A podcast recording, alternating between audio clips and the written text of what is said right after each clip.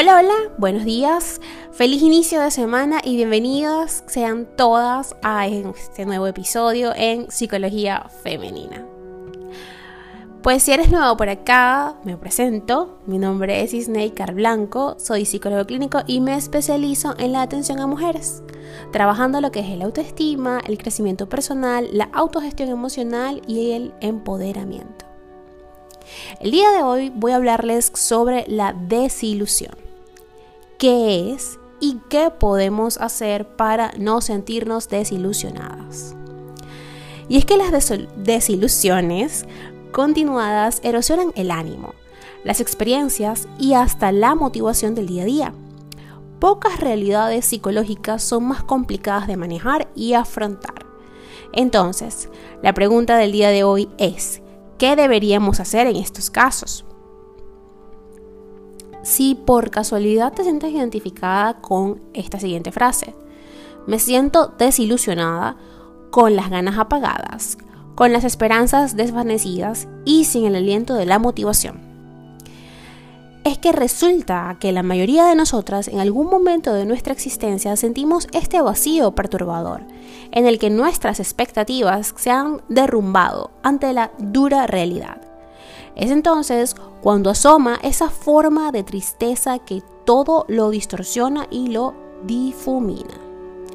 Decía el poeta y dramaturgo William Butler Yeats que la vida es una larga preparación para algo que, en buena parte de las veces, nunca ocurre. De algún modo, esta idea encierra una evidente, una evidente verdad. En ocasiones albergamos propósitos, metas e idealismos que jamás llegan a sucederse. Y esa distancia entre lo soñado y lo logrado acumula toda una sucesión de frustraciones. Más allá de lo que podamos pensar, esta no deja de ser una emoción compleja y preocupante, que en caso de no manejar, entender y atemperar puede abrir la puerta a realidades psicológicas más complejas, como la ansiedad y la propia depresión, por ejemplo se alimentan en muchos casos de desilusiones continuadas y esa indefensión existencial que ocasiona. Dicen que cuando alimentas muchas expectativas, debes prepararte para unas cuantas desilusiones. Sin embargo, ¿es esto lo habitual? Quiere decir quizá que no es bueno situar en nuestro horizonte personal más de un deseo, meta, anhelo y expectativa. Y fíjense bien, en realidad el ser humano perdería su esencia si dejáramos de encender sueños y metas a corto plazo. Es lo que siempre hemos hecho y lo que siempre haremos. Sin embargo, hay una regla implícita que nos recuerda que es bueno aprender a lidiar mejor con esa brecha siempre presente entre la expectativa y lo que más tarde nos traiga el destino. Puede, por ejemplo, que ese filtreo que has empezado en una aplicación de búsqueda de pareja fuera muy bien y al poco de los días haya terminado en un ghosting. Es posible también que tu última entrevista de trabajo fuera fenomenal y a pesar de ello la llamada esperada nunca ha ocurrido. Sabemos que estas situaciones con desenlace poco propicio suceden más de una vez en la vida. Sin embargo, hay momentos en que dichas expectativas fallidas se procesan de peor manera. Son como pérdidas que de pronto nos dejan desprovistas de recursos de afrontamiento. ¿A qué se debe? ¿Por qué hay quien maneja mucho mejor estas situaciones? Cuando me siento desilusionada, experimento decaimiento, apatía, frustración y una ausencia absoluta de motivación. ¿Te suena esta realidad psicológica? Si sentimos ese conglomerado de sensaciones, se debe básicamente a que la desilusión encierra en su interior dos de las emociones más difíciles de gestionar, la tristeza y el arrepentimiento. Estudios como los realizados en la Universidad de Tilburg, Países Bajos, nos revela algo importante. Cuando experimentamos una decepción, solemos mirar en retrospectiva esa experiencia. Es entonces cuando surgen las preguntas, ¿por qué confié en esa persona? ¿Por qué tomé esa decisión si no había nada seguro? Esa reflexión interna despierta al segundo el arrepentimiento. Tras el arrepentimiento se adhiere la bruma de la tristeza que todo lo envuelve. Esto hace sin duda que dicha vivencia sea más eh, de lo que pensamos, ¿ok? Porque en ella confluyen múltiples sentimientos. Cuando me siento desilusionada, lo que, lo que experimento perdón, en realidad es un sentimiento de pérdida. Lo que anhelaba no se ha sucedido. Aquello que daba por sentado ya no está. La persona a la que apreciaba ya no goza de mi confianza.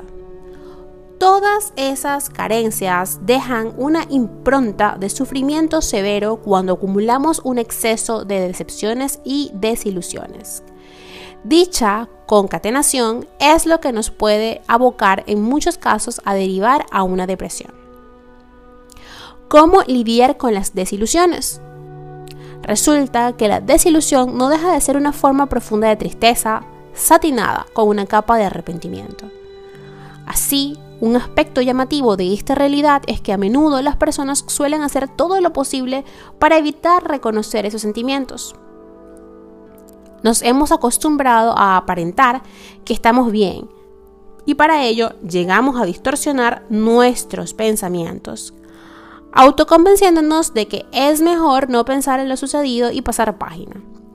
Es como quien tiene una herida abierta en el brazo y se pone cada día una camisa intentando no mirar esa lesión. Al final aparece la infección y el dolor se intensifica. ¿Qué debo hacer si me siento desilusionada? Acá compartiré contigo algunas estrategias para que reflexiones sobre ello. El primer paso es entender que la desilusión existe en nuestro registro emocional por una finalidad muy concreta. Busca hacernos ver y entender que aquello que teníamos, dábamos por sentado o que queríamos, no va a poder ser. Por tanto, girar el rostro y esquivar esa realidad interna supone agravar aún más su presencia. Una forma de canalizar la desilusión es mediante el enfado asertivo y catártico.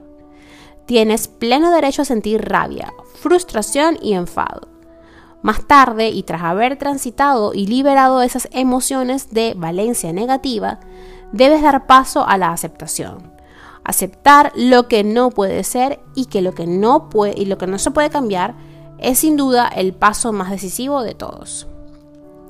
Las desilusiones y decepciones nos alejan muy a menudo de lugares equivocados. Filtrar cada experiencia de manera lógica, centrada y objetiva nos permitirá dejar de alimentar la tristeza y el arrepentimiento. Solo entonces miraremos al mañana de manera ajustada, situando en el horizonte nuevas expectativas. Eso sí, asumiendo a su vez que la vida no es perfecta, ni aún menos justa. A pesar de ello, es buena parte de las veces. Nos regala cosas extraordinarias y para culminar eh, con este episodio, les compartiré una frase de Henry David Thoreau eh, y dice así, si estamos tranquilos y preparados, deberíamos poder encontrar una compensación en cada desilusión. Así que debemos prepararnos, aceptar este, esta emoción, este sentimiento que forma parte de nuestro repertorio emocional y pues acudir a mecanismos de afrontamiento más adaptativos, menos dolorosos, más bondadosos con nosotras mismas. Hasta acá el episodio de hoy, espero que lo hayas disfrutado y si ha sido así, por favor déjamelo saber. Recuerda que siempre el canal está abierto para que te comuniques conmigo a través de mi WhatsApp o un mensaje en Telegram. En todas mis redes sociales tienes mi contacto. Y por donde más estoy activa, por supuesto, es en Instagram. Es la red por excelencia y allí en mi link, en mi bio, perdón, hay un link que te llevará directo a mi WhatsApp. En Instagram me puedes encontrar como Psique Plenitud 11. En Facebook como psicóloga Snaker Blanco. Igualmente en Twitter, por allí estoy presente de vez en cuando. Eh, siempre comparto tips y cositas un poquito más cortas y divertidas en TikTok. Y recuerden que hoy es el estreno de mi video en YouTube.